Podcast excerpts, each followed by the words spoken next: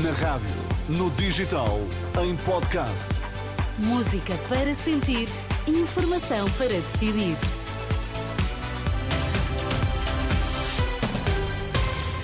Notícias para ouvir agora na Renascença. Começamos pelos títulos em destaque nesta edição das três.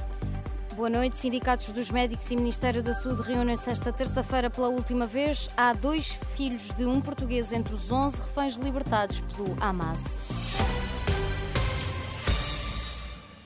Os sindicatos médicos retomam esta terça-feira as negociações com o Ministério da Saúde.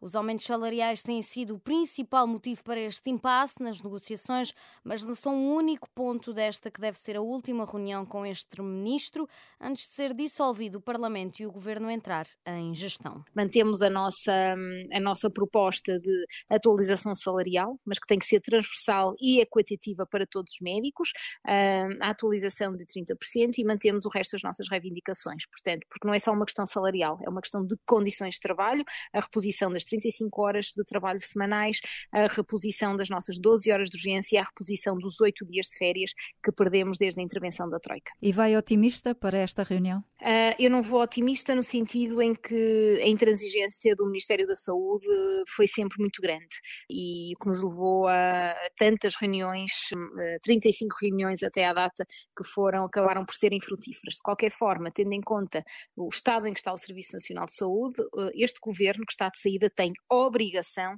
de o deixar com mais alguma normalidade ou um bocadinho mais composto.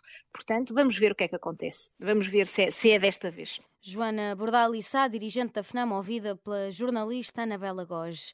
Jorge Roque da Cunha, do CIM, diz à Renascença que parte para a reunião com baixas expectativas, mas garante que vai lutar até ao fim. Fazendo um último esforço no, no sentido de poder uh, uma luz ao fundo do túnel e depois com o próximo governo, que sabemos todos que muito dificilmente uh, só irá estar na, em plena condição para voltar ao processo negocial daqui a seis ou sete meses, fizemos essa proposta. Uh, aguardamos a resposta. Jorge Roque da Cunha do Cimo, ouvido pela jornalista Marisa Gonçalves. A Direção-Geral da Saúde está a acompanhar os diversos focos de legionela que têm surgido no país. Neste momento são dois no norte, um em Matosinhos e outro em Caminha. Esta segunda-feira foi conhecido mais um caso no Algarve, em Algesur, mas sem qualquer pessoa infectada até agora. Rita Sá Machado, diretora-geral da Saúde, diz que está em curso uma investigação para tentar controlar a disseminação da doença. Já existe conhecimento de focos em várias áreas do país e que o que está a ser feito é uma investigação epidemiológica, uma investigação ambiental e aquilo que nós pretendemos é realmente controlar e uh, parar aquilo que é a disseminação. Palavras da Diretora-Geral da Saúde, Rita Sá Machado. Os antigos dirigentes centristas António Lobo Xavier e Cecília Meireles defenderam hoje, na reunião na sede do CDS, que uma coligação pré-eleitoral à direita tem vantagens, mas consideraram que o CDS-PP está pronto para se apresentar a eleições com listas próprias. O antigo deputado ressalvou, no entanto, que o CDS não vai fazer campanha a pedir, por amor de Deus, uma coligação. Questionado sobre o Chega, afirmou que o convívio com más ideias é mau e sustentou que dar a ideia aos eleitores de que há soluções de governo com capacidade e força porque se apresentam unidas e comprometidas num projeto comum é importante para fazer esquecer as margens.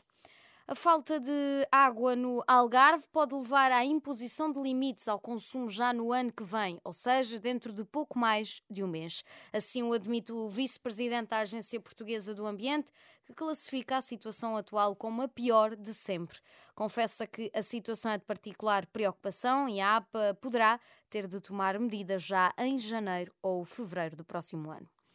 Há dois jovens, filhos de um homem de nacionalidade portuguesa, entre os 11 reféns libertados esta segunda-feira pelo Hamas. Quem garante é a comunidade israelita do Porto. Os dois jovens libertados têm nacionalidade francesa, tal como a mãe. O pai é de nacionalidade portuguesa, chama-se Ofer tem 53 anos e continua refém do Hamas. Além dos jovens com nacionalidade francesa, foram libertados esta segunda-feira seis israelitas de nacionalidade argentina e outros dois de nacionalidade alemã. A trégua, que inicialmente foi acordada para quatro dias, foi ontem prolongada por dois dias, de acordo com a mediação do Qatar.